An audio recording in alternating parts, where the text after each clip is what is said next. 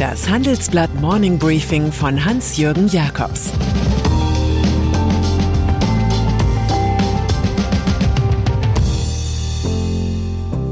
Guten Morgen allerseits.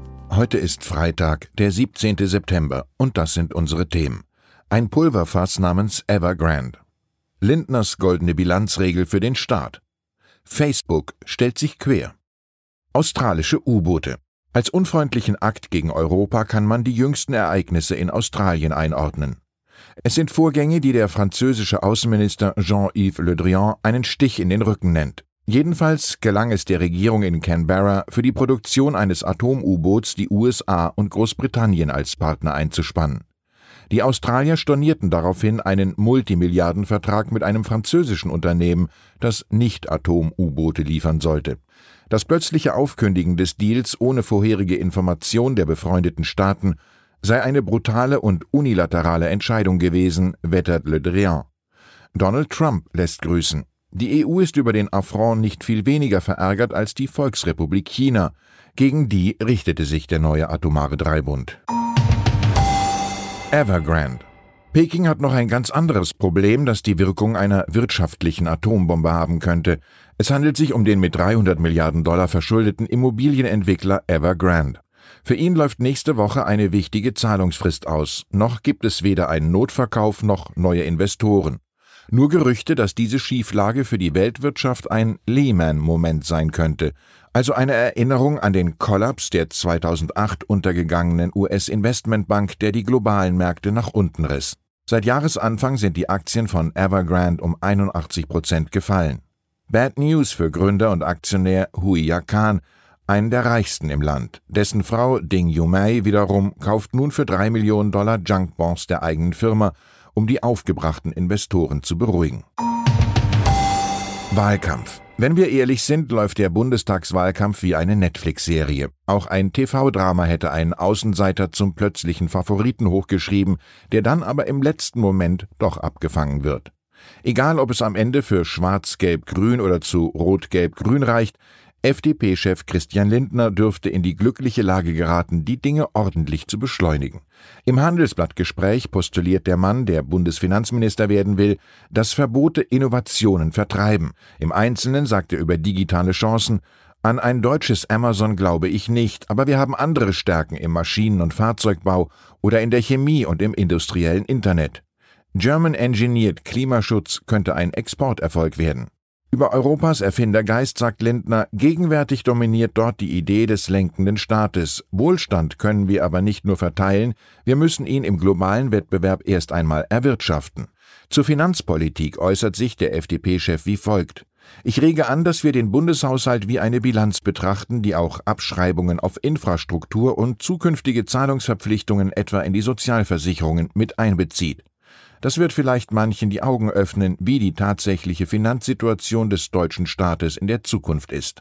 Der Milliardär Jean-Paul Getty hatte andere Relationen. Reich ist man erst, wenn man sich bei der Bilanz um einige Millionen Dollar irren kann, ohne dass es auffällt. Nachhaltige Investments. Mit der großen grünen Welle beschäftigt sich unser Wochenendreport.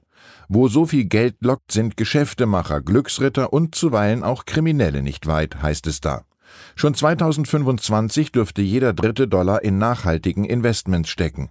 Und die Schweizer Großbank UBS hat ermittelt, dass Geldanlagen nach ökologischen und sozialen Kriterien für bis zu 70 Prozent der Privatanleger wichtig sind. Doch ist wirklich alles so vorbildlich, was da zirkuliert? Mir ist aktuell kein börsennotiertes Unternehmen bekannt, dessen Wertschöpfung bereits heute zu 100 Prozent nachhaltig ist, sagt UBS-Europachefin Christel Novakovic. Es sind zu viele Anbieter unterwegs, die sich nur einen grünen Anstrich geben. Fazit, da wird man genauer hinschauen müssen. Naivität ist fehl am Platz. Facebook.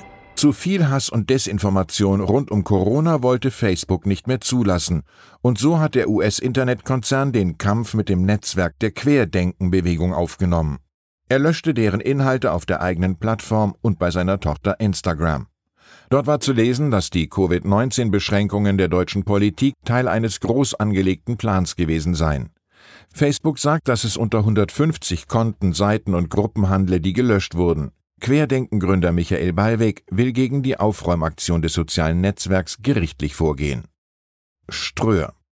Generell will Facebook nicht auf politische Anzeigen verzichten, anders der Werbevermarkter Ströer.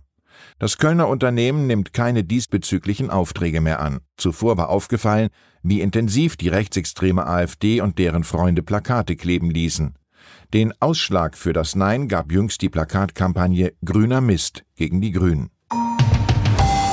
Heute feiert das Handelsblatt eine Premiere. Unter der Flagge Handelsblatt Management Campus läuft das erste Training unserer neuen E-Learning-Aktivitäten an.